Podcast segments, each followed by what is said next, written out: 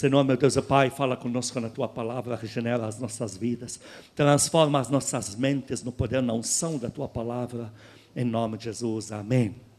Queridos, eu quero mais uma vez registrar a vocês que vocês não podem deixar de ouvir a pregação da manhã, porque ela sempre, entre aspas, já é o nascedor da pregação da noite.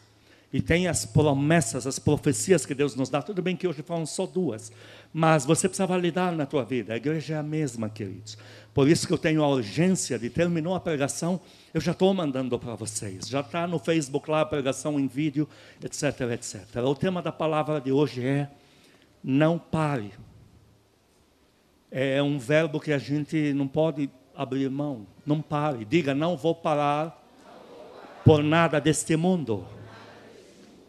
Não pode parar. Para a gente começar a, a, palavra, Pastor Sérgio que vai ler, né? vamos ler duas referências em Provérbios 14, 29 e Provérbios 16, 32. Duas referências que falam sobre a importância do teu perfil longânimo, longânima. Leia isso.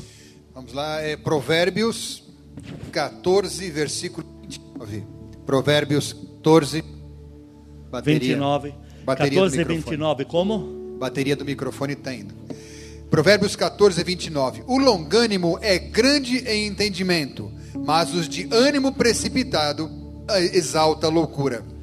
A loucura no original é aquilo que desemboca no fim em nada. Já pensou em falar com uma pessoa e nenhum diálogo fecha?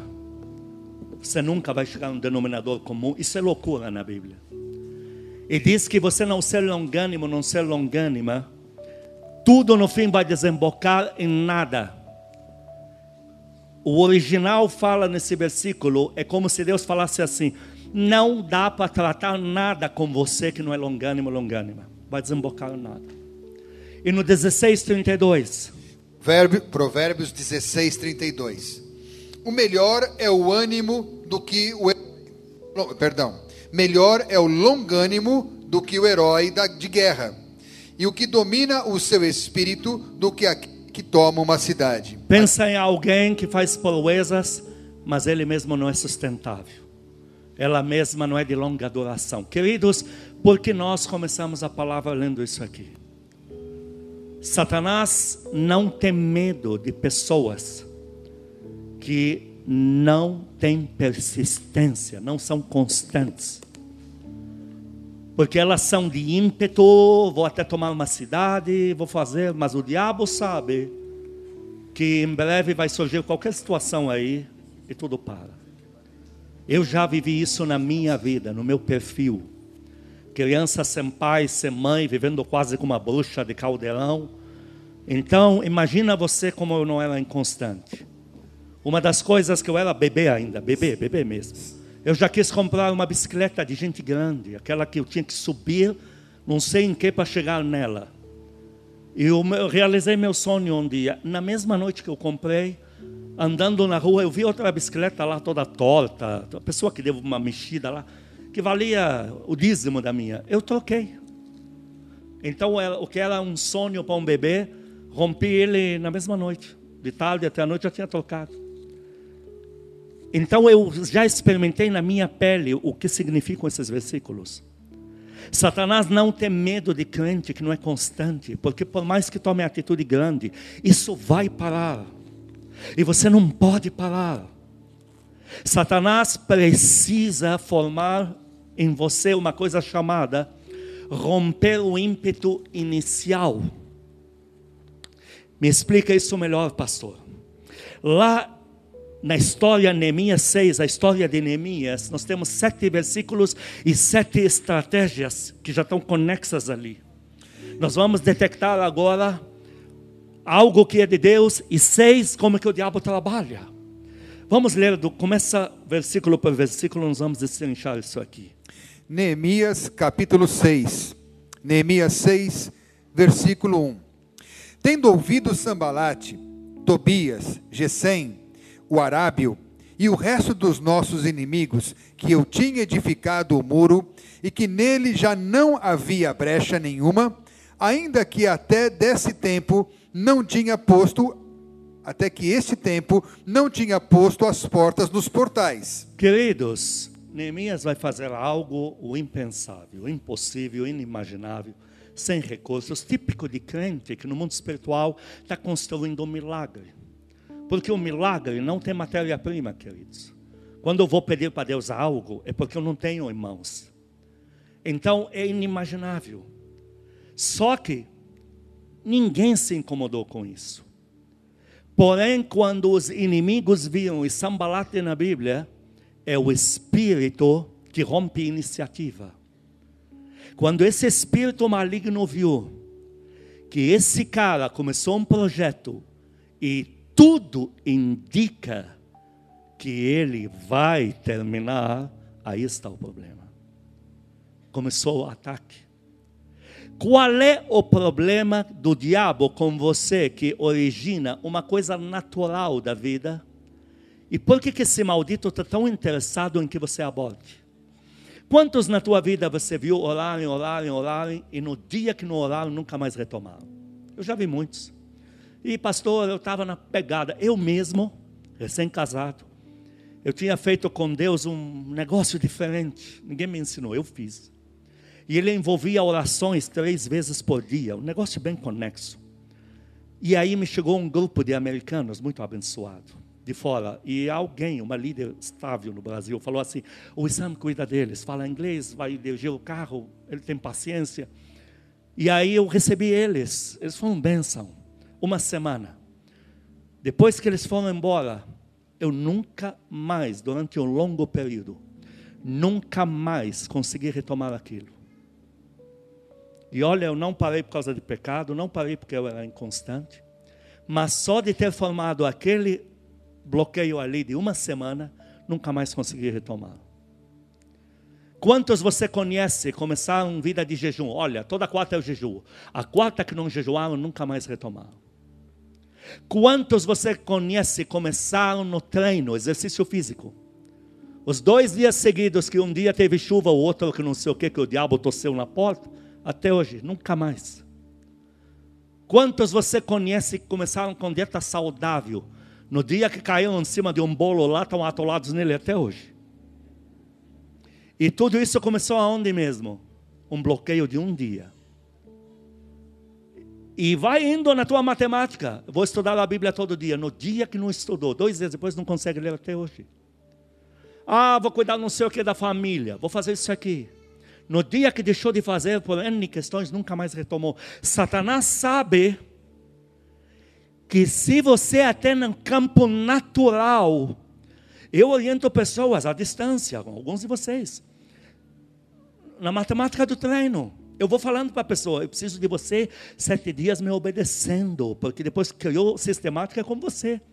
E quando a pessoa pega um embalo, ela vê o primeiro resultado, na dieta, não sei o quê, no parar de falar palavrão, a pessoa diz: vou terminar o projeto e ela se sente habilitada, habilitado para embarcar em novos desafios. O diabo tem pavor disso.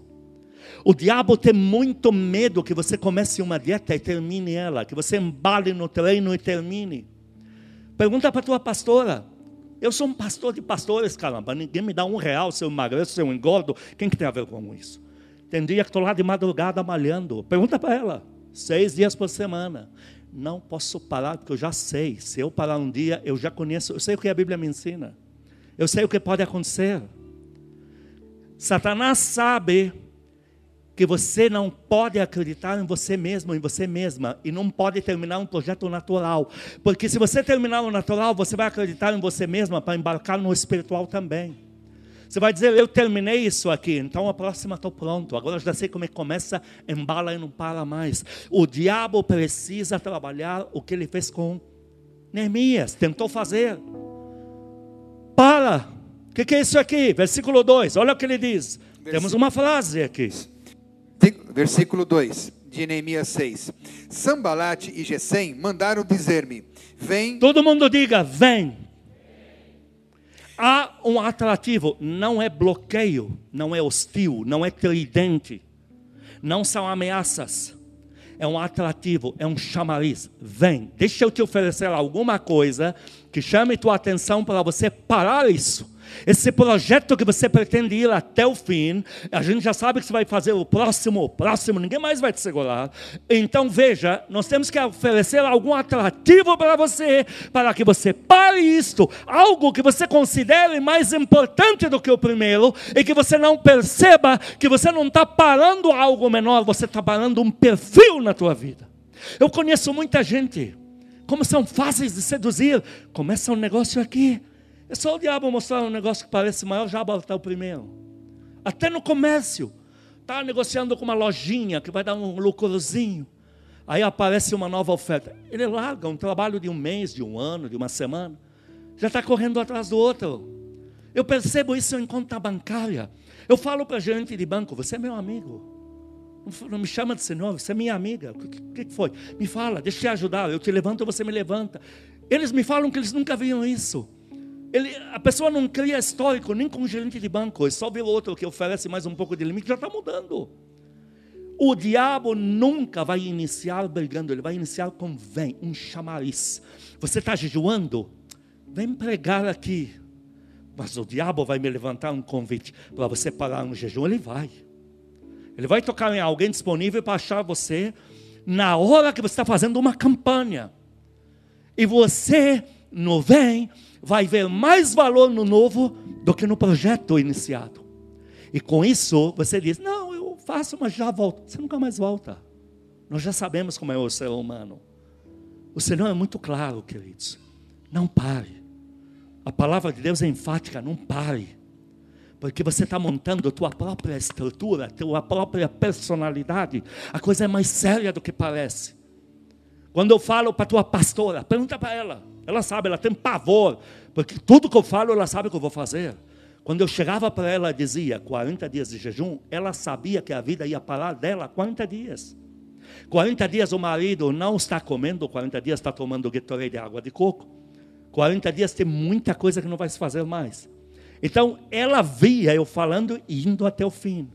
Por que você vai até o fim? Porque é forte, pastor? Não, porque eu já experimentei o outro lado e nunca mais quero viver os dias da minha infância.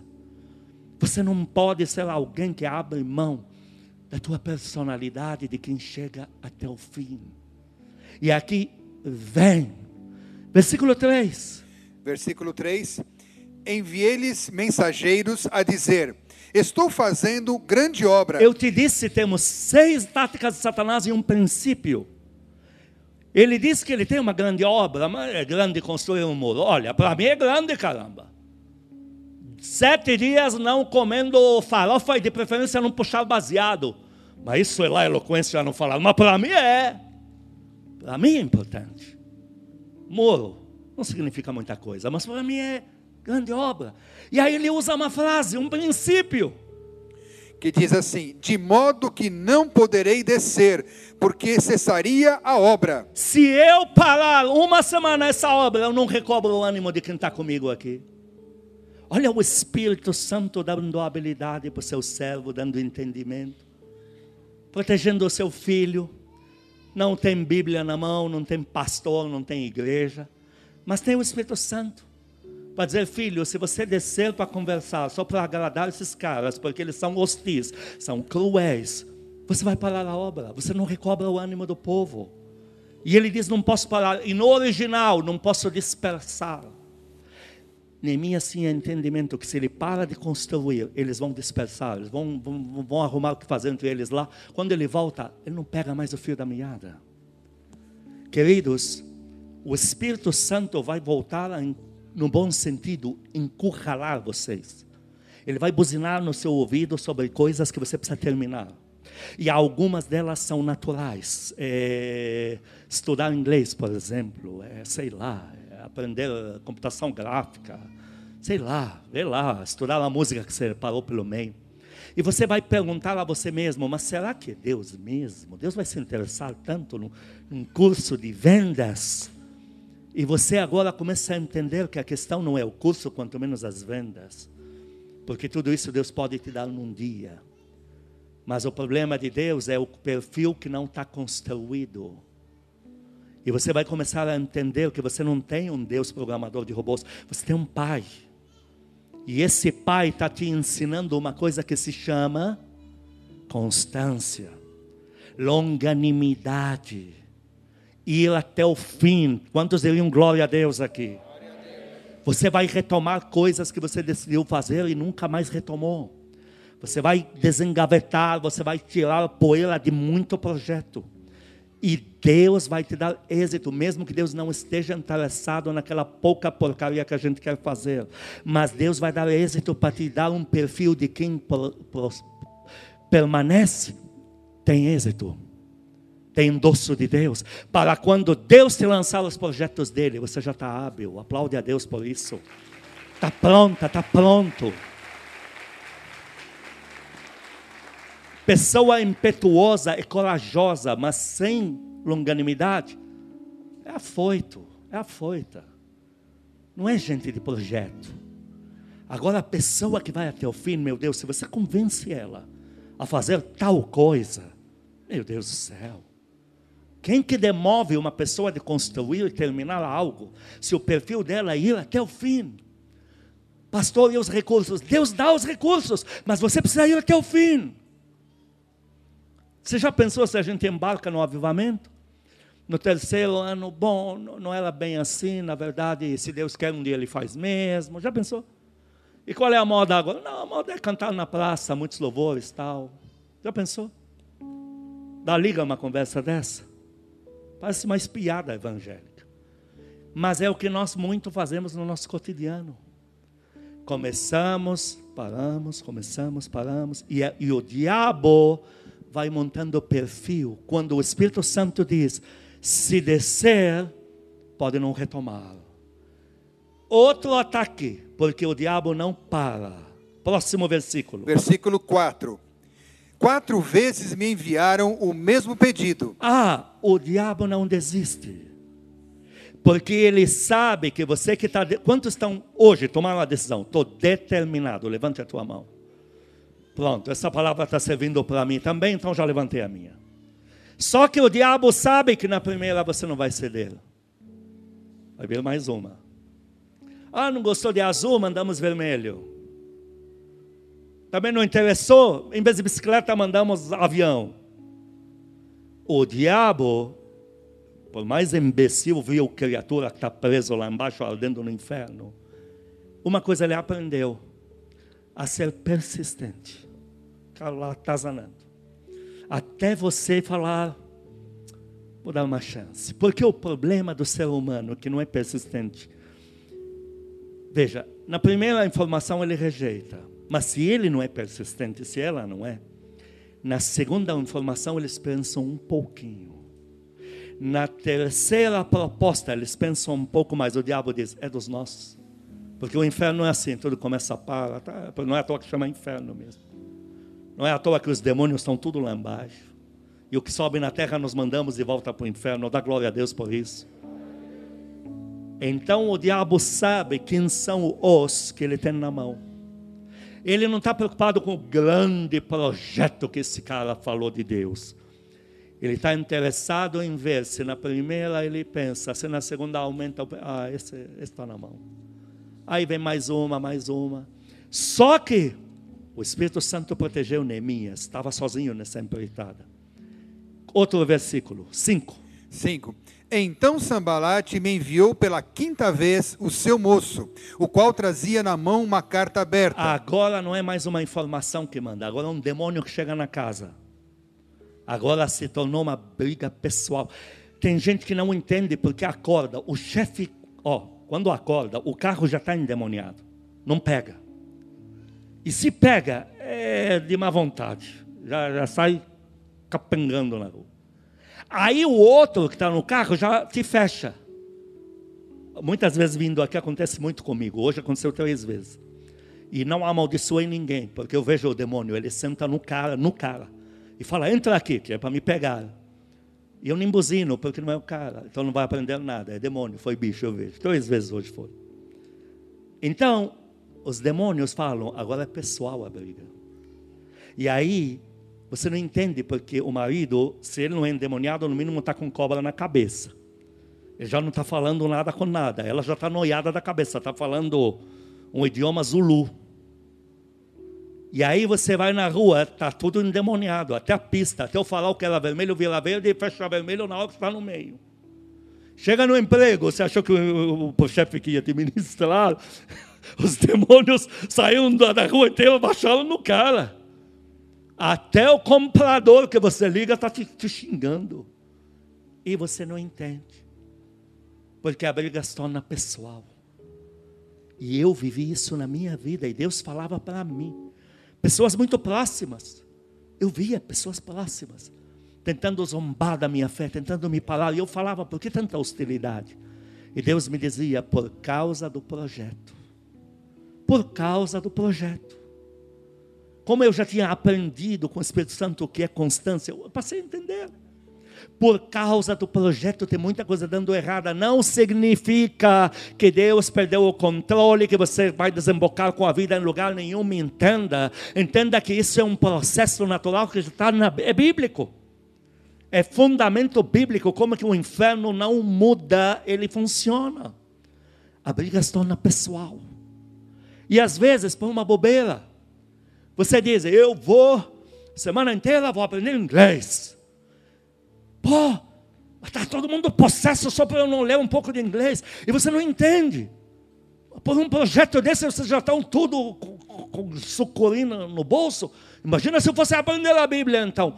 Não tem nada a ver o que está em questão, entenda isso. Tem a ver com Satanás trabalhar teu perfil para te manter no controle dele por resto da tua vida. Os inconstantes têm corrente no pé e ela fica presa igual a pipa na mão dos demônios. Sobe, sobe, sobe e te puxam. É isso que acontece. Só que depois que o diabo te torna inconstante no estudo, te torna inconstante no relacionamento, te torna inconstante no casamento, te torna inconstante no cedro, no evangelismo, na igreja, daqui a pouco tua vida inteira está dominada, está uma confusão só. E você diz: Deus, me põe no centro da tua vontade. E Deus diz: Mas o centro é tão fácil. É só você parar de desistir. Quantos dão glória a Deus aqui? Eu sei que Deus não está falando nada com você, que você não precisava uma palavra dessa, único ela eu. Eu tinha que ter pegado para mim sozinho hoje isso aqui. Aplaude a Deus, aplaude. Então, às vezes é tão simples. Na trajetória do povo de Israel, 20 vezes Deus repete para eles isso. Ele fala: Vocês me consideram sem. Eles diziam isso. Que Deus não tem padrões e não tem coerência. Eles diziam. E Deus diz: Eu não tenho coerência, eu sou incoerente. Vinte vezes na Bíblia ele diz para eles: Todo o problema de vocês é a inconstância. Embarca num projeto, surge algo no meio, vem uma guerra, desiste. Tudo começou tirando do povo lá, tirando eles do Egito, para levar para a terra prometida. Ele pensou: não posso deixar eles passar onde tem guerra, porque eles vão voltar. Você pode confiar uma terra prometida num povo desse? Até que aos trancos e barrancos entraram na terra prometida. Não ficaram lá. O posselo passaram a pagar imposto para eles viverem na terra que Deus tinha dado para eles. Porque eram inconstantes. Coisas mínimas se tornam grandes. Continua, próximo versículo. Versículo 6. De teor seguinte: Entre a gente se ouviu e Gesem diz que tu e os judeus intentais revoltar-vos, por isso reedificais o muro. E segundo se diz, queres ser o rei deles. E puseste Bem profetas. Bem-aventurados sois vós quando mentindo falarem de vós. Grande será o vosso galardão nos céus. Chega uma hora, queridos, o diabo desgraçado fica tão endemoniado, tão possesso. A coisa fica estranha. A família briga e te cobra a frase que quem falou foi a jararaca, a jiboia da tua cunhada, não foi você. O negócio fica estranho. Uma mentira rodeia os que estão debaixo de ataque, com o intuito de desistir. A mentira começa. É o concorrente que não sei o quê, é o comprador que fala que você disse quando você nunca disse. E você quase tendo que assumir o que você nunca fez. Aqui aconteceu isso. Olha, você andou falando isso, você levantou profetas, você está dizendo que você vai se rebelar contra a Babilônia, se prepara para cacetada. Agora ameaça no confronto. Ameaça.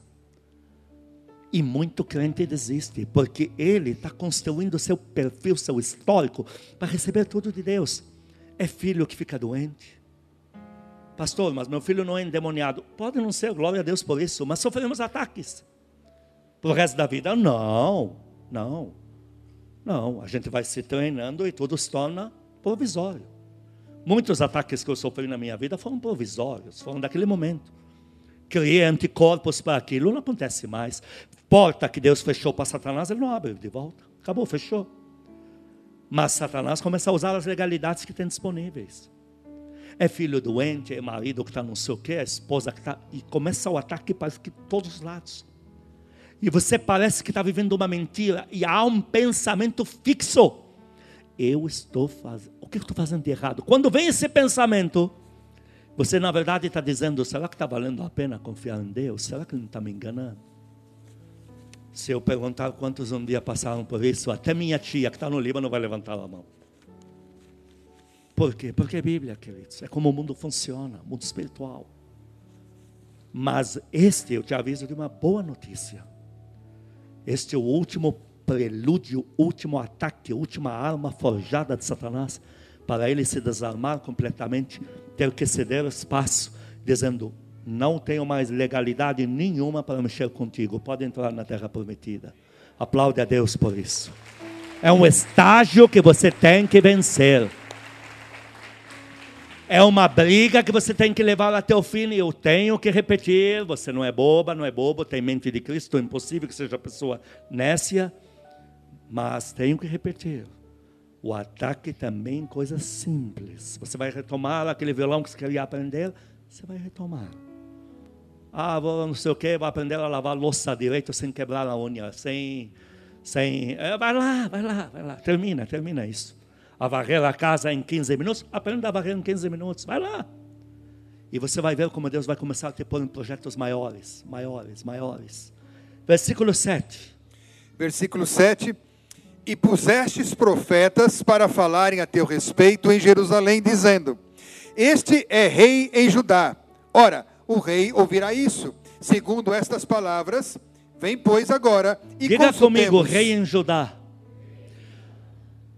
Com esse ataque, esse confronto dos quintos dos infernos, começa a vir uma coisa chamando você de um perfeito, uma perfeita idiota. É, você tem certeza que sabe o que está fazendo mesmo?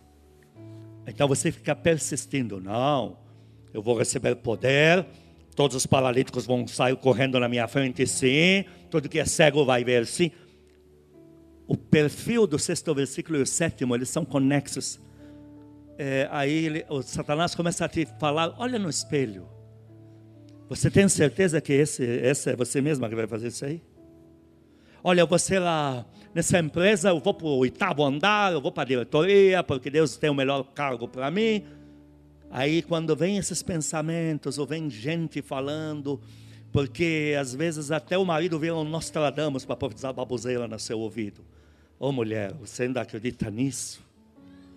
Quando vem isso na tua mente, que você não é compatível, tenta lembrar uma coisa: Satanás desgraçado, se ele já está se revelando assim, porque ele já perdeu as, as cordas, ele já não consegue mais mesmo.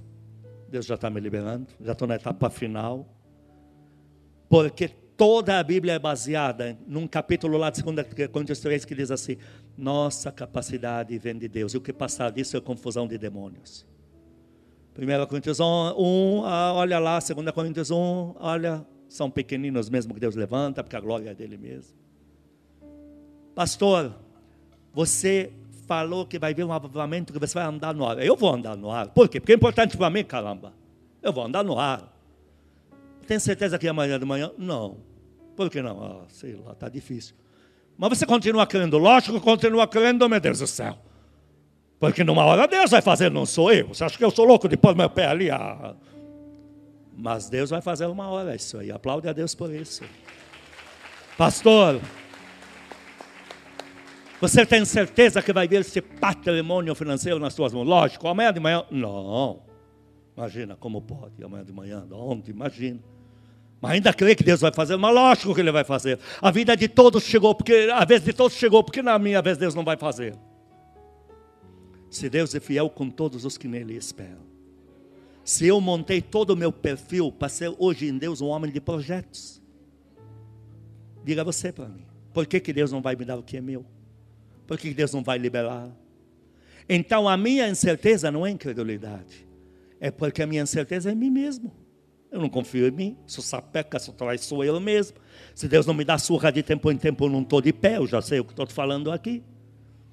Meus líderes conhecem o outro lado meu, não é de porcaria, mas porque o erro eu faço no lugar que ninguém vê. E o que eu tenho de errado não vou falar para vocês também. Mas eles conhecem um lado meu, eles sabem que eu sou um cara extrovertido, um cara muito aberto, um cara até sou julgado por essas coisas. Mas na hora de sermos sérios em Deus e crer nas promessas, nós somos. Pastor, você não sabe quem sou eu. Nem me fale, porque eu só de olhar para mim já estou em depressão, ainda tenho que conhecer os seus defeitos. Já está difícil.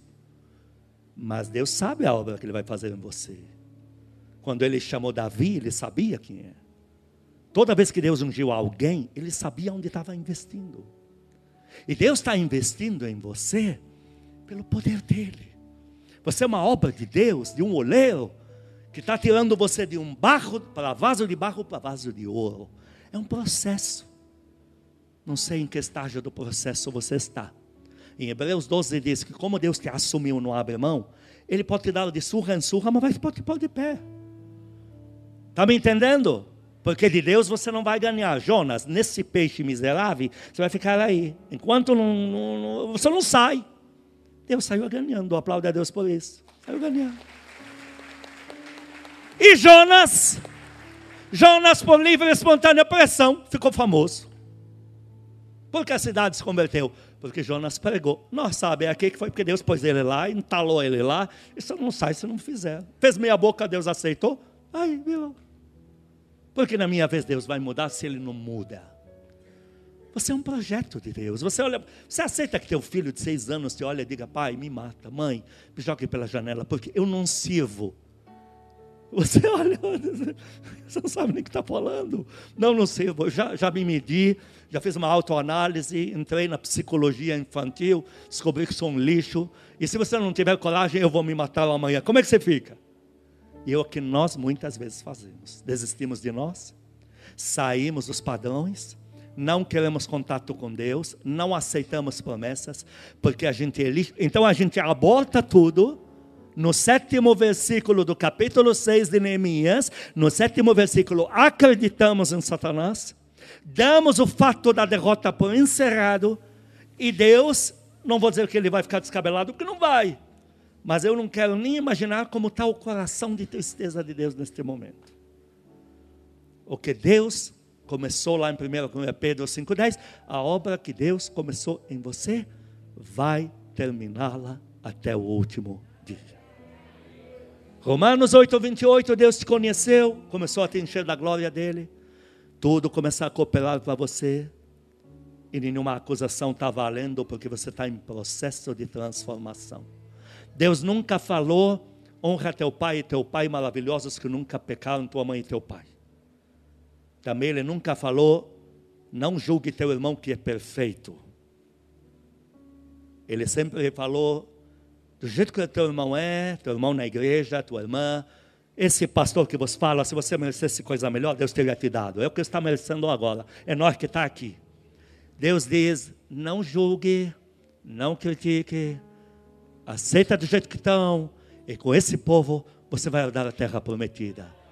Por quê? Porque a obra é minha, o sangue derramado na cruz é o meu, a mente de Cristo é a minha, o espírito que se move é o meu, e você dá um forte aplauso para Deus aqui. Tudo é Ele. Que somos nós sem Cristo?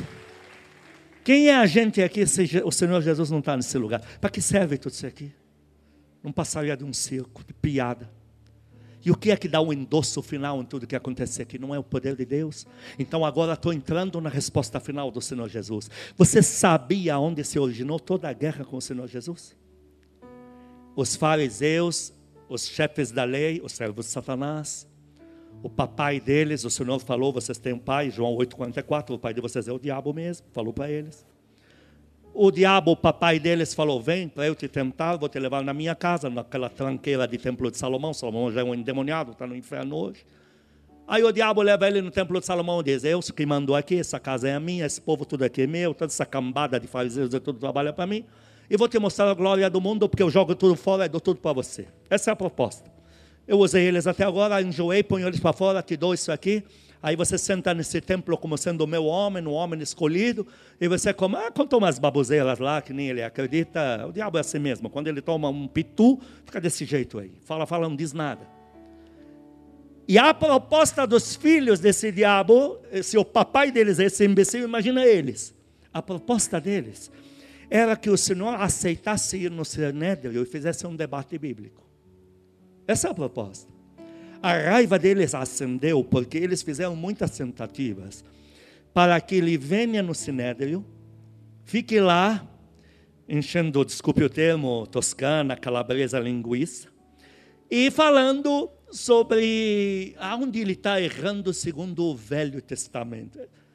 Então eles queriam um debate de injeção de não sei quanta pizza, que não leva a nada. E o Senhor nunca foi lá. E sabe o que o Senhor falava para eles? No início o convite era excelente, era um convite com excelência. O convite vinha da mão do chefe maioral, depois passou a ser do sumo sacerdote. Então imagina você receber uma comenda do homem mais poderoso da nação, que tem o rei na mão, tem os romanos, conectado aos romanos, e ele manda para ele uma comenda e nesta comenda, nomeando ele como hábil para vir na sua santíssima presença, o endemoniado sumo sacerdote, aonde o Senhor Jesus ficaria de pé, para explicar a sua tese e ver aonde a coisa está em rota de colisão, com aquilo que não condiz com o que diz na lei, de, aquelas baboseiras todas. E o que matava esses caras é que o Senhor não tinha tempo para falar de bobagem, para ficar numa rodinha de crentes que só ficam falando mal de pastor, dizendo que pastor está em adultério, que é ladrão, que não sei o quê, que a igreja está endemoniada, que está todo mundo errado. Ele não tinha tempo para bobagem. E ele dizia assim: Eu estou sem tempo. O Senhor sempre dizia assim para eles: Eu e o meu povo no Brasil, inclusive na Casa Firme, não temos tempo a perder. A gente está sem tempo. Isso matava os caras. Sabe o que mais acaba com o inimigo? Até ser humano que te odeia, que quer te ver morto. O cara que diz que tem Espírito Santo. Sabe o que mata ele? É você não parar, está me entendendo? Mais criticavam o Senhor Jesus, mais ele fazia a obra do Pai. Ele conseguiu fazer em três anos o que nós não faríamos em mil anos. Ele fez em três. Aplaude ele por isso. Não vou parar. Não posso parar. Não vou parar. E isso começou a ranger porque saiu da comenda de honra e passou a ser uma ameaça de morte. Olha, eles vão te matar. Começaram a vir discípulos primários da lei dizendo: Senhor, nós não sabemos se o Senhor é de Deus, porque estamos vendo que o Senhor é de Deus, faz milagres, mas também eles são de Deus, porque eles são a cambada que estão nos templos de Salomão. Mas então o que, a gente faz? Porque eles falaram que vão matar o Senhor e como que a gente fica? Então o diabo começou a dizer para o Senhor Jesus: Você não veio me servir na paz, Volta lá em Neemias ainda 6, versículo 2. Neemias... Você não quis me servir na paz, agora vai ser no susto. Leia o 2 de novo. Neemias 6, versículo 2. Sambalate e Gesem mandaram dizer-me: Vem. Quando o pastor Sérgio Léo vem, eu cortei ele. Agora eu vou deixar continuar. Continua lendo. Vem, encontremos-nos ah, nas aldeias. Vamos chegar a um acordo. Agora nós vamos te educar como é que é a vida. Os demônios querem que você aborte qualquer projeto para aprender com eles como que se ganha na vida, para te manter na coleira. Entenda que toda vez que você desiste de um projeto, você acabou de chamar um demônio e pediu para ele pôr mais uma corrente no teu pé e te tornar pipa dos demônios. Aqui, vem nos encontrar, vem falar com a gente, que nós vamos te ensinar como é, que porta você ir. Vem para as redes sociais, para com esse negócio de orar, de jejuar, de acreditar em Bíblia, ficar indo em culto. Para! Vem aqui, abre as redes sociais, vai se alimentando de político corrupto, vai se alimentando de noticiário, que se não for ruim, o noticiário ruim, ele mexe. Isso é fato, isso é fato. 89% da personalidade do ser humano aflora com notícia ruim. Você consegue ver uma pessoa que acaba de ser atropelada debaixo de um caminhão na tua frente e fazer de conta que você não viu nada? 89% dos seus sentidos afloram. Agora, você vê um casal lindo saindo de um casamento, mexe com você 11%. Ah, que bonitinho, como que ele está no lugar dele, no lugar dela? É o máximo. 11%. Então os demônios te dizem: vem onde está a mídia, nós vamos te dar 89% das informações, ativando também os teus 89% de notícia ruim, e você alimenta-se aí no, desculpe o termo de tal, vou até descer do púlpito de Deus para dizer, você vai beber um pinico de demônios, xixi de demônios, você vai ser alimentado para saber o que vai ser da sua vida amanhã. Vem se encontrar com a gente, manda o diabo para o inferno. Manda ele para o inferno, diga comigo, eu não desisto dos projetos de Deus porque eu sirvo a Deus e vou nessa até o fim. Minha vida é de Deus, sou soldado, soldada do avivamento, já me alistei e não tem mais volta. Sou de oração, sou a si mesmo, não mudo de ideia, sou espiritual, acredito nessas coisas. E vou nessa até o fim. Dá um forte aplauso para o teu rei quê? O meu noticiário, sabe quem são? Seus pastores e a metade dessa igreja. Ah, porque não sei o que, já me chega no WhatsApp quase mil. Oh, você está sabendo, pastor, que a igreja pode abrir? Eu vou assistir noticiário, para quê? Quase... Aí vem um primogênito meu, pastor está sabendo. Eu falo, você também, meu, você não tem compaixão de mim. Eu vou assistir noticiário para quê? Eu chego lá aprendendo com eles. Eles falam os nomes para mim de político, falam quem é? Não, é aquele cara, o prefeito. Ah, esse é o prefeito. Que lindo. Amados, eu estou focado em outras coisas. O Senhor falou para os fariseus, terminando em Mateus 22, 29, é assim, vejam. Eles queriam debate bíblico. Diga comigo, debate de crente que só fala mal de igreja e de pastor, que só fala mal de poder de Deus, que não leva a nada. É, lá, é, o diabo vai querer te chamar nessas rodas. O Senhor, em Mateus 22, 29, falou para eles: Eu não preciso ir até aí, eu já vou dar a resposta.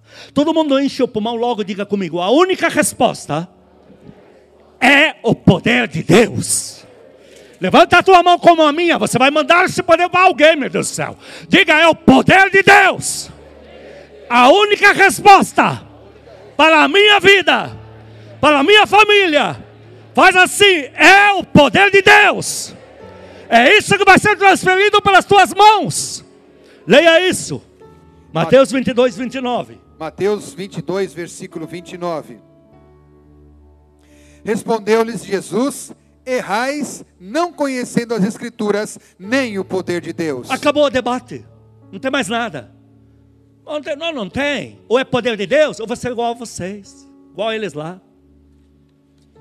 Você gostaria de ser um crente que tem oito diplomas nas costas, que só fala mal de igreja? Ou você gostaria de ser um crente simples que invoca a glória de Deus sobre a tua vida? Decide agora. Se você quer ser um crente de poder de Deus genuíno, levante a mão direita. Se você quer ser crente que invoca a glória de Deus, levante a esquerda também. Aplaude com essas duas mãos a Deus. Une elas. Une elas.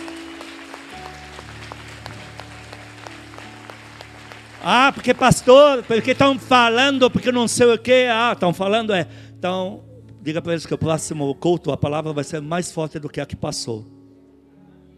Dá para dar glória a Deus? Ah, porque não sei o que lá, numa. Não, não, então tá. Então eu ia precisar meia hora, vou precisar uma hora e meia. Pronto, simples assim. O Senhor Jesus fazia isso. Em João 3, 5 a 8, o Senhor enfatizou. Abre tua Bíblia em João 3. Me dá uma Bíblia aqui rapidinho só para acompanhar, para te mostrar que eu acompanharia, aliás, nossa Bíblia é linda com a nova tiragem. João 3, vamos para lá, estou em Coríntios aqui. Lucas, João 13.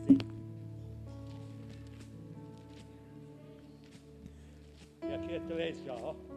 6, 5, 4, 3, 5. Estou com o dedo aqui no 5. João 3, 5 a 8. Olha, amo a tua palavra, Deus. Eu vou ficar estudando para debater com não sei quem, quem tem razão. Eu vou estudar essa palavra para manifestar o poder que ela tem. Está aqui João 3, 5. Leia 5 a 8, porque o que está escrito aí é a única coisa que vale neste lugar. O resto é conversa fiada. Leia. João capítulo 3, versículo 5. Respondeu Jesus: Em verdade, em verdade te digo quem não nascer da água e do Espírito. Toda não... vez que o Senhor Jesus falou em verdade, ele lançou um fundamento. Toda vez. Em verdade, em verdade, ele lança um fundamento. E o Senhor disse para Nicodemos: Eu vou lançar um fundamento agora. Você veio querendo saber do poder de Deus? Eu vou lançar um fundamento. Leia de novo, 5. Em verdade, em verdade te digo: quem não nascer da água e do Espírito não pode entrar no reino de Deus. O que passar disso é conversa fiada. Eu quero o poder de Deus. Eu quero focar numa vida de oração. Eu quero ir no monte. Quero ver graveto acender. Eu quero ver uma árvore inteira acender. Eu quero impor as mãos numa árvore. Ela tem que acender. Eu vou uma árvore de Natal na minha casa. Eu quero ver a glória de Deus. Eu quero impor a mão. Eu quero pedir para o anjo mexer objetos. Os objetos com glória de Deus flutuando, com luz em volta deles assim. Ah, mas é coisa de louco. Mas é muito bom ser louco assim. É muito bom. Eu gostaria de ser um louco que, pelo poder de Deus, anda no ar, meu Deus do céu. Gostaria de ser esse louco que põe a mão, todos os cegos vêm, tudo que é mudo sai cantando os louvores de Deus. Meu Deus, eu preciso mais que isso. Mas o melhor é que nós não somos loucos. A gente se cuida, a gente se arruma na vida, a gente aprende alguns idiomas, a gente se vira. Então nós não somos loucos. O poder de Deus não te torna louco. O poder de Deus te refina para a vida. O poder de Deus arruma a tua vida. Depois que o poder de Deus vem, é aí que a mulher e o homem querem tomar banho, querem cuidar deles mesmos, se amam, gostam de piada que não seja suja, gostam. Ah, eu mesmo ando fazendo uns clipes árabes meus, rindo. 11, ó, oh, sexta-feira, 11 da manhã, tem um novo longa-metragem, que é uma palhaçada. Vou abrir meu coração para vocês, esse é o título. Por que, que você vai sair? Porque eu estou feliz, maldito Satanás. Você quer ver uma depressão do grudado numa cama, diabo louco? Estou feliz. Estou de bem com a vida. Por que, que você malha até de noite? Porque estou de bem com a vida, caramba. Estou feliz. O poder de Deus faz isso. O poder de Deus sempre vai te pôr por cima. O poder de Deus vai te dar coragem, vontade, raça, raça para viver.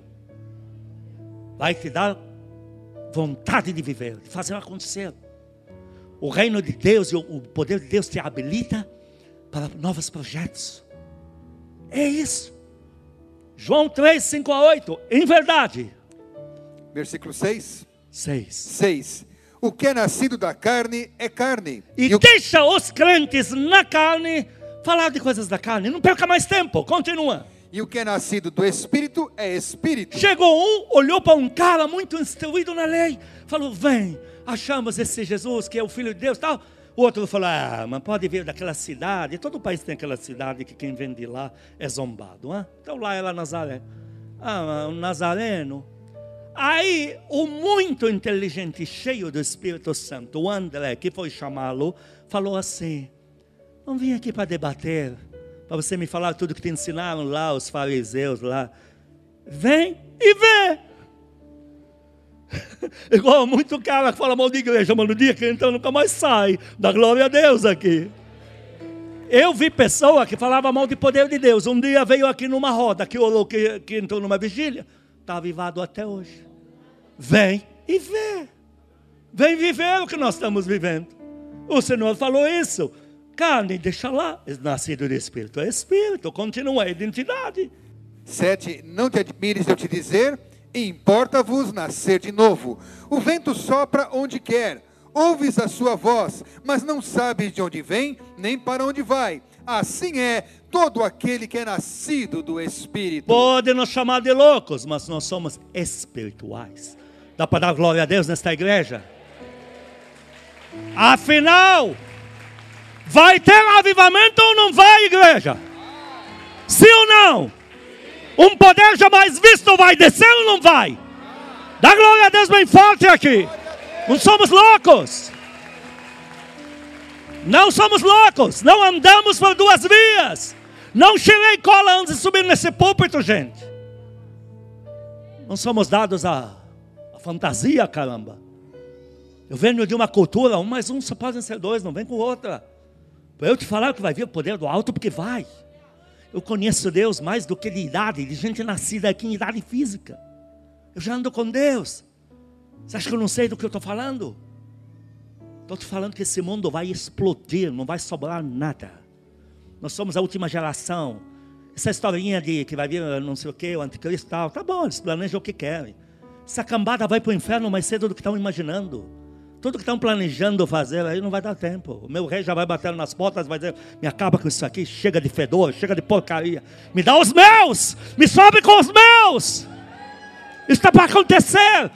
Me dá quatro, cinco, seis anos de avivamento e já era. O mundo está pulsando o seu último pulsar. Deus me mostra o coração no centro da terra, dando os últimos pulsos para parar.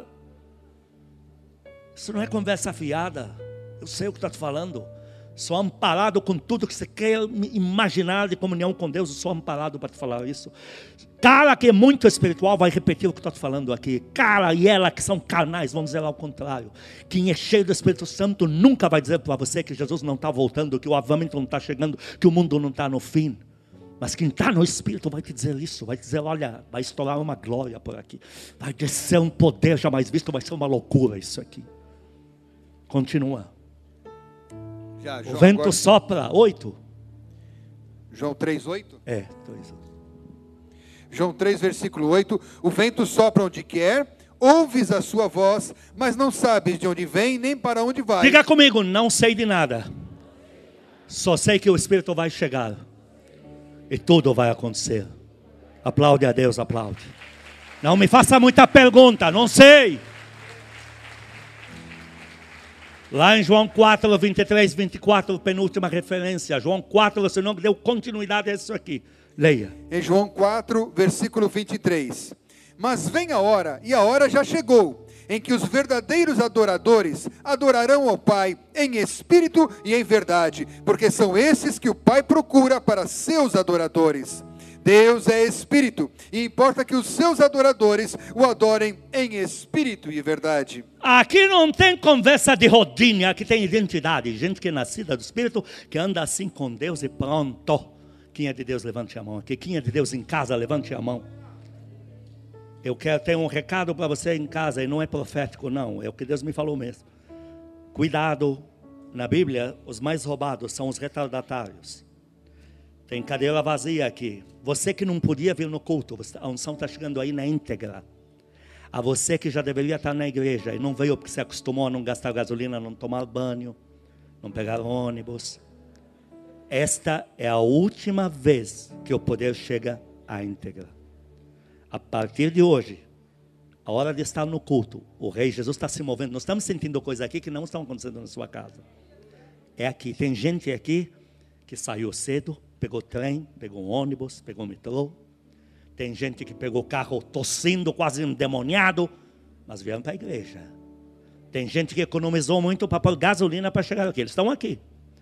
A partir de hoje, é a última permissão. Próximo culto. Retardatários são os que mais o diabo rouba. Seu lugar é aqui. Não podendo, Deus sabe, o reino é justo. Podendo, eu vim lá da Barueri, vim para cá, não tenho nada para reclamar. Veria quantas vezes for necessário, mas também você podia estar aqui. Mas hoje eu te digo, o poder já está indo aí. O que está aqui está indo aí. E o Senhor está afirmando que a minha é a sua identidade. Você que é de outra igreja, leia a mesma para a tua igreja. Se podia estar na tua igreja, você vai. Mas veja, nós somos nascidos de espírito. Nós somos espirituais e nós somos a si mesmo. E nós vamos viver as grandezas de Deus. E nós vamos embarcar na glória de Deus. Porque o que nós falarmos em nome de Deus, nós temos um fiador. Está lá para terminar Marcos 4, é, em Marcos 16. Nós vamos ler do versículo 17 ao 20. Nós temos um fiador que vai garantir que tudo que a gente peça, a glória de Deus desça no ambiente. Marcos capítulo 16 começando no 17, versículo 17. E estes sinais hão de acompanhar aqueles que creem em meu Quantos nome. creem aqui no poder de Deus? Levante a mão de novo. Amém. Continua. Em meu nome expelirão demônios, Ah, em meu nome, tem fiador aqui. Continua. falarão novas línguas. E estes sinais hão de acompanhar aqueles que creem. Em meu nome expelirão demônios, falarão novas línguas. 18. Pegarão em serpentes, e se alguma coisa mortífera beberem, não lhes fará mal. E se impuserem as mãos sobre os enfermos, eles ficarão curados. Quantos creem que isso vai acontecer através da sua vida? Diga comigo, eu legitimo essa sentença. Porque eu sou espiritual. Eu sou, eu sou do poder de Deus. Olhando do sobrenatural. Eu sou nascido de espírito. Eu sou espiritual. Eu sou assim mesmo. E vou nessa até o fim.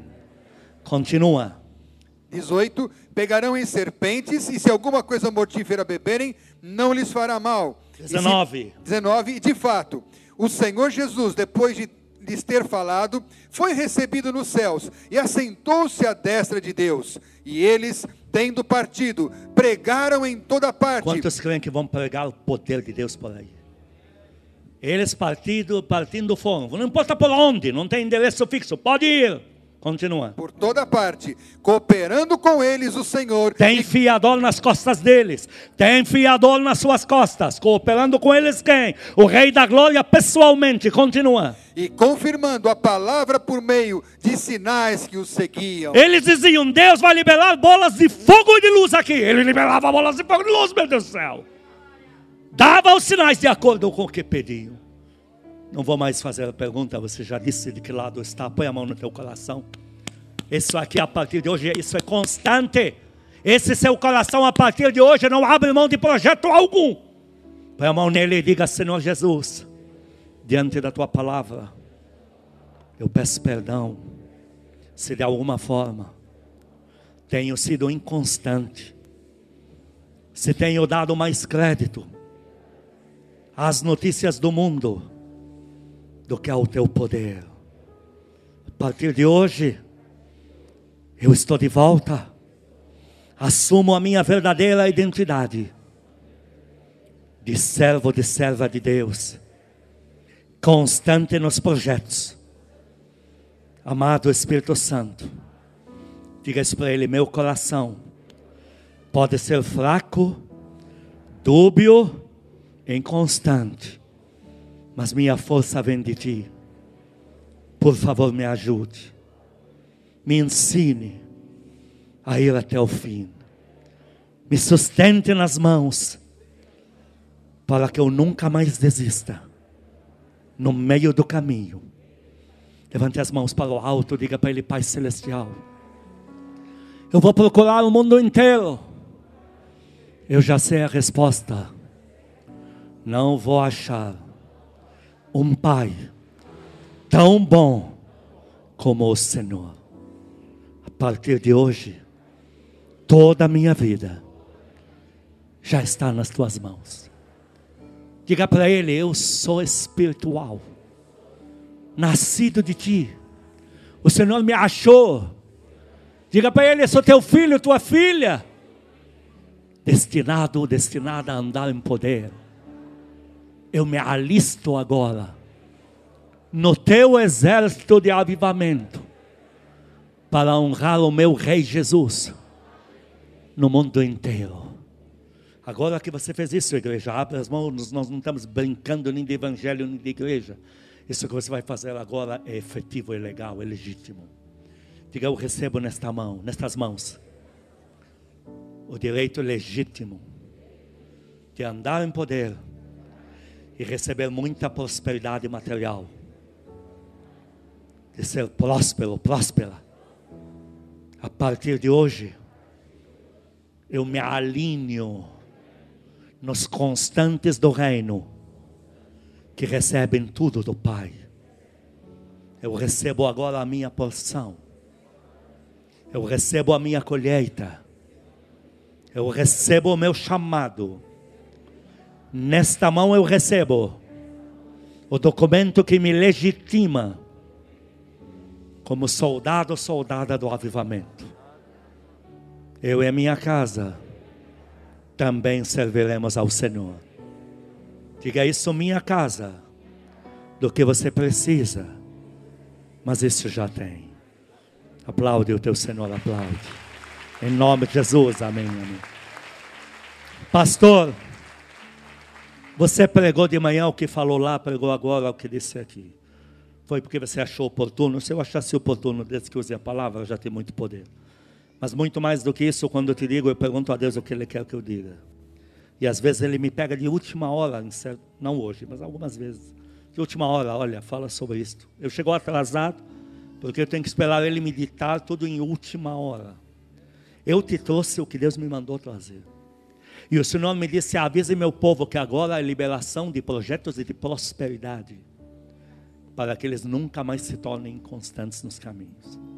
Eu tenho uma profecia. De manhã eu recebi uma única, dupla. Uma para o mundo, uma para a igreja, que é sobre a espada. Para o mundo, que é espada que vai barrer aí. Quem está de brincadeira agora desses políticos do inferno que querem destruir o Brasil só para roubar dinheiro. Deus agora vai fazer faxina.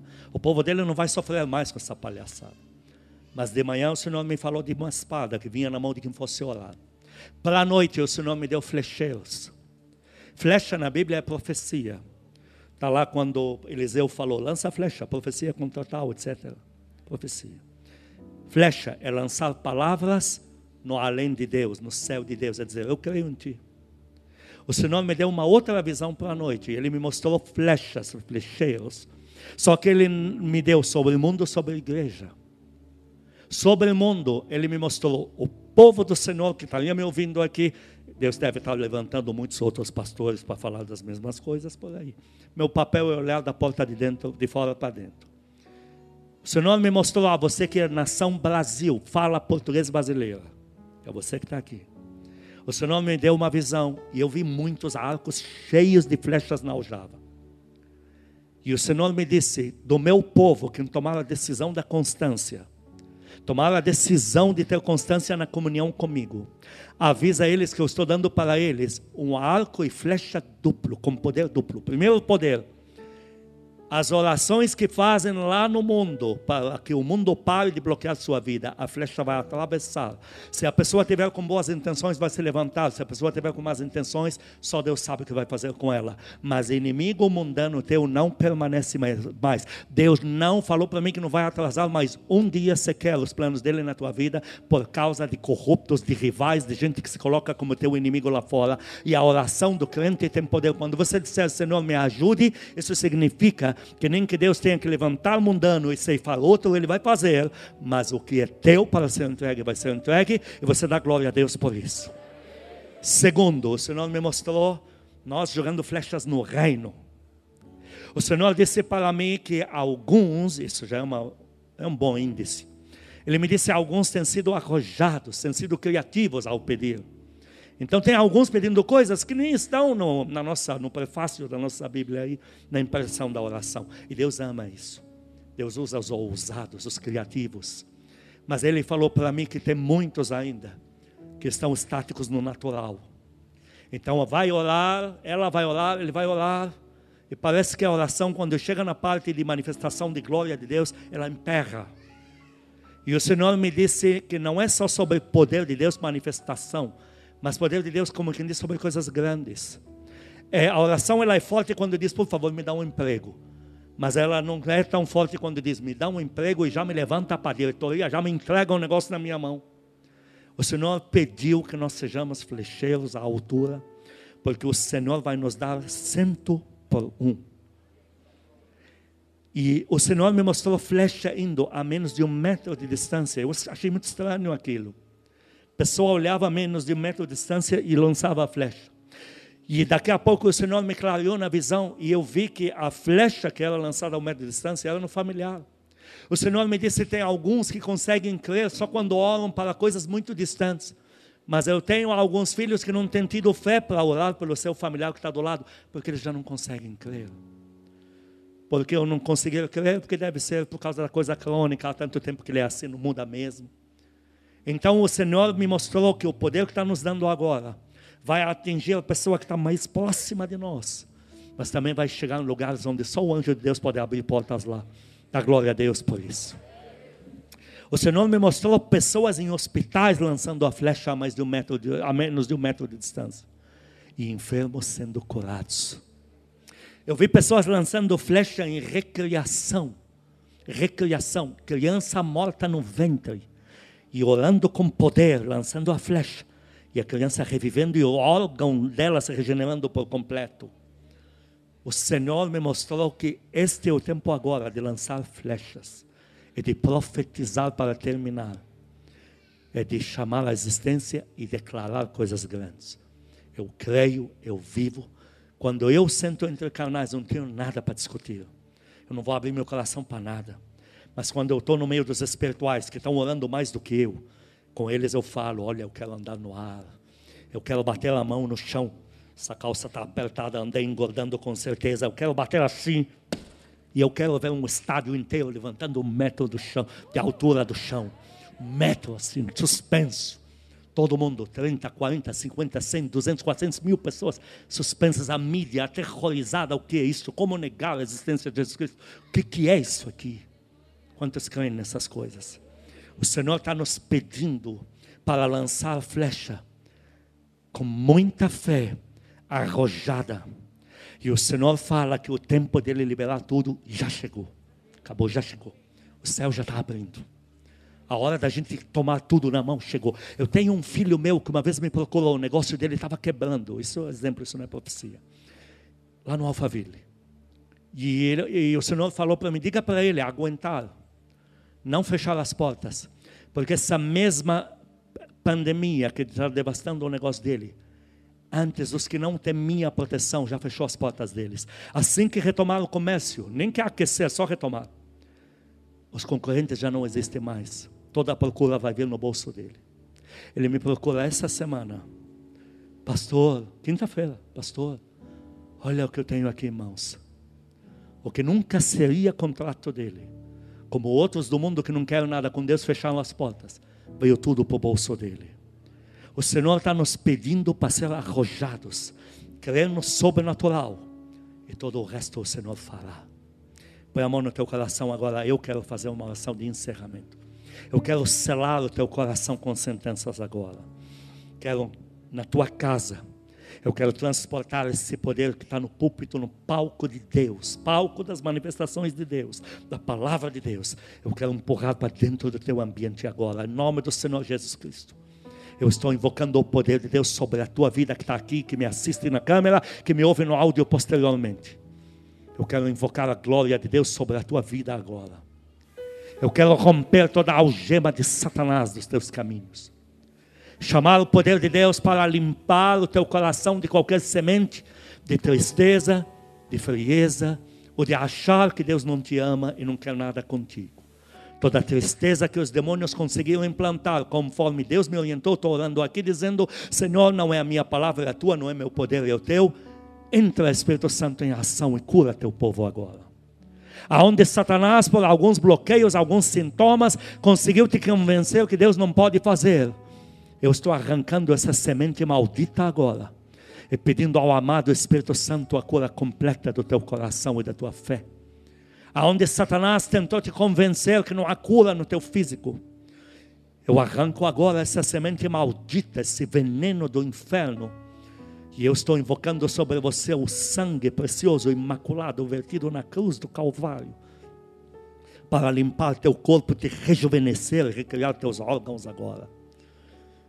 A semente que Satanás te deu como prova para A mais B, que não adianta mais falar nem orar pela família eu estou arrancando agora, pelo poder da ação plena do amado Espírito Santo. E eu estou declarando sobre a tua casa, sobre a tua família, paz. Poder de Deus de paz. Eu invoco a glória de Deus na tua vida, declarando que a partir de hoje, quer impõe as mãos na porta da tua casa para libertar a casa, quer impõe a mão nos familiares, quer impõe a mão em enfermos fora, quer lance flecha dentro fora nunca mais tua vida volte sem resposta. Estou te habilitando mediante a palavra de Deus com que foi pregada, na qual você concordou e tem um selo permanente para esta oração. Foi a tua decisão quando disse: Eu sou do lado de Deus e eu sou do avivamento, eu sou avivalista do amanhã para engrandecer o Rei Jesus no mundo inteiro. Eu estou invocando sobre você, sobre a tua casa, esse sobrenatural, que os sinais de Deus comecem a se manifestar, as maravilhas comecem a se manifestar. O show das manifestações de Deus se inaugura a partir de agora no teu ambiente. E que todos aqui, sem exceção, experimentem um poder como nunca jamais imaginaram ser possível. Comece a acontecer na sua vida, na sua casa, no meio dos teus. Eu estou invocando agora da parte do Senhor a presença dos amados santos anjos e eu estou vendo muitos deles e muitos estão aqui para acompanhá-los até eu em casa. Amém. O Senhor me falou algo, já digo. Eu estou invocando essa presença dos santos anjos para permanecerem ao teu redor e na tua casa e venham trazer a garantia oficial de que agora tudo se faz novo na tua vida.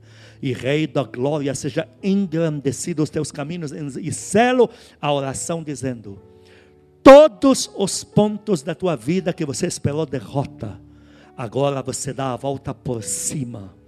E isso vai ser revertido em bênção dobrada. Todos os pontos que Satanás te convenceu que são irreversíveis, Agora você conhecerá o Deus de Daniel, capítulo 2, versículo 21, que volta nos tempos e arruma tudo de trás para cá e reverte os tempos ao teu favor. E sobre você eu declaro a glória de Deus em nome de Jesus. Amém amém. Última palavra, acabei de ter uma visão aqui. Quando falei dos santos anjos, eles chegaram e alguns anjos falaram comigo. O pastor foi com menos de um segundo. É verdade, mas no mundo espiritual é como duas horas aqui um anjo aqui, alguns deles falaram aqui comigo. Um me disse assim: Nós estamos aqui para lutar pela tristeza de alguns, para reverterem a alegria. Alguns que tiveram perdas nesses últimos dois anos. Perdeu ente querido, perdeu negócio, perdeu dignidade. O anjo que estava do lado de cá, ele falou para mim: Nós estamos aqui para trabalhar, para reverterem a alegria, tudo que trouxe de tristeza nesses últimos dois anos. Dá glória a Deus por isso. Quatro anjos, o segundo anjo amado me falou aqui uma frase. Ele disse: Nós somos hábeis, não conhecemos limites.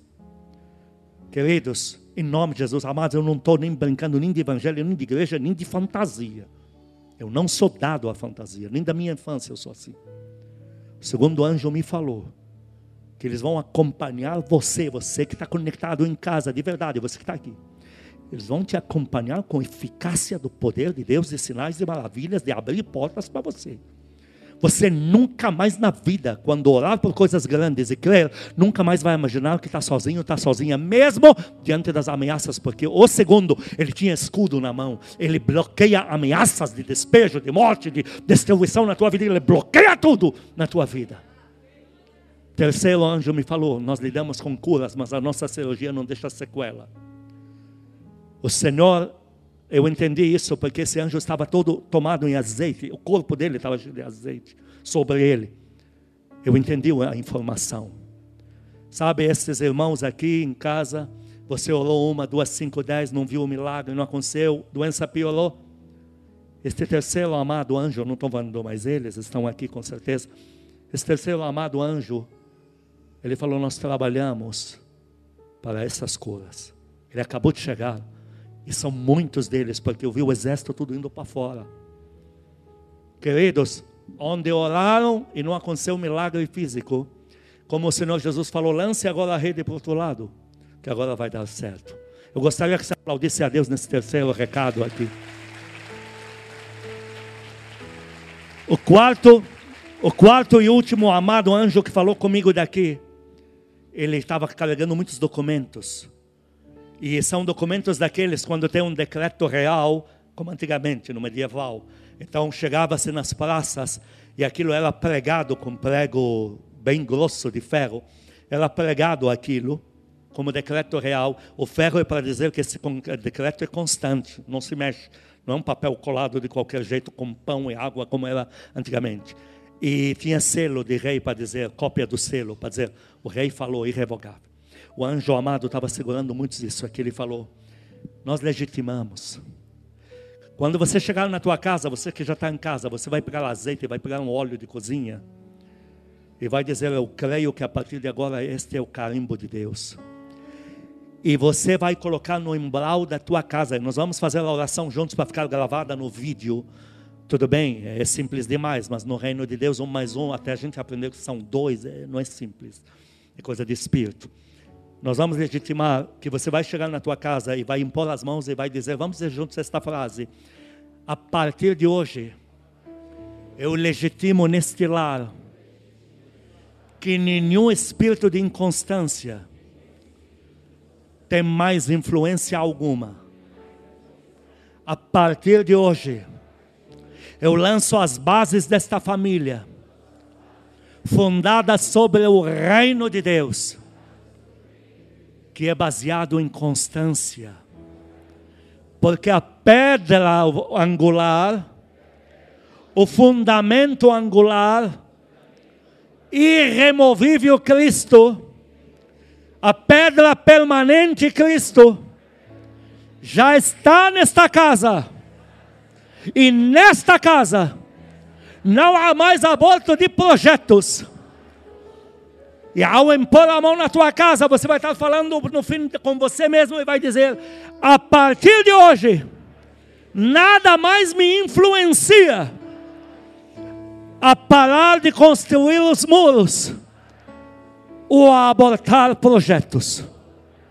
Em nome de Jesus, diga decreto legitimado pela presença dos santos anjos. Eu e a minha casa serviremos ao Senhor. Saiba que quando você fizer isso, o anjo do amado segurava muitos documentos e muitos anjos atrás dele, um exército, tudo com documentos. Ele vai pegar um prego dourado do céu, ele vai encravar na porta da tua casa, ele vai dizer decreto que o espírito de inconstância nunca mais perturba o servo de Deus, nem este lar, que o amor de Deus Pai, as santas consolações, Espírito Santo a graça eterna do nosso Senhor Jesus Cristo sejam com os amados e com todo o povo que ama a Cristo na terra de hoje para todos sempre.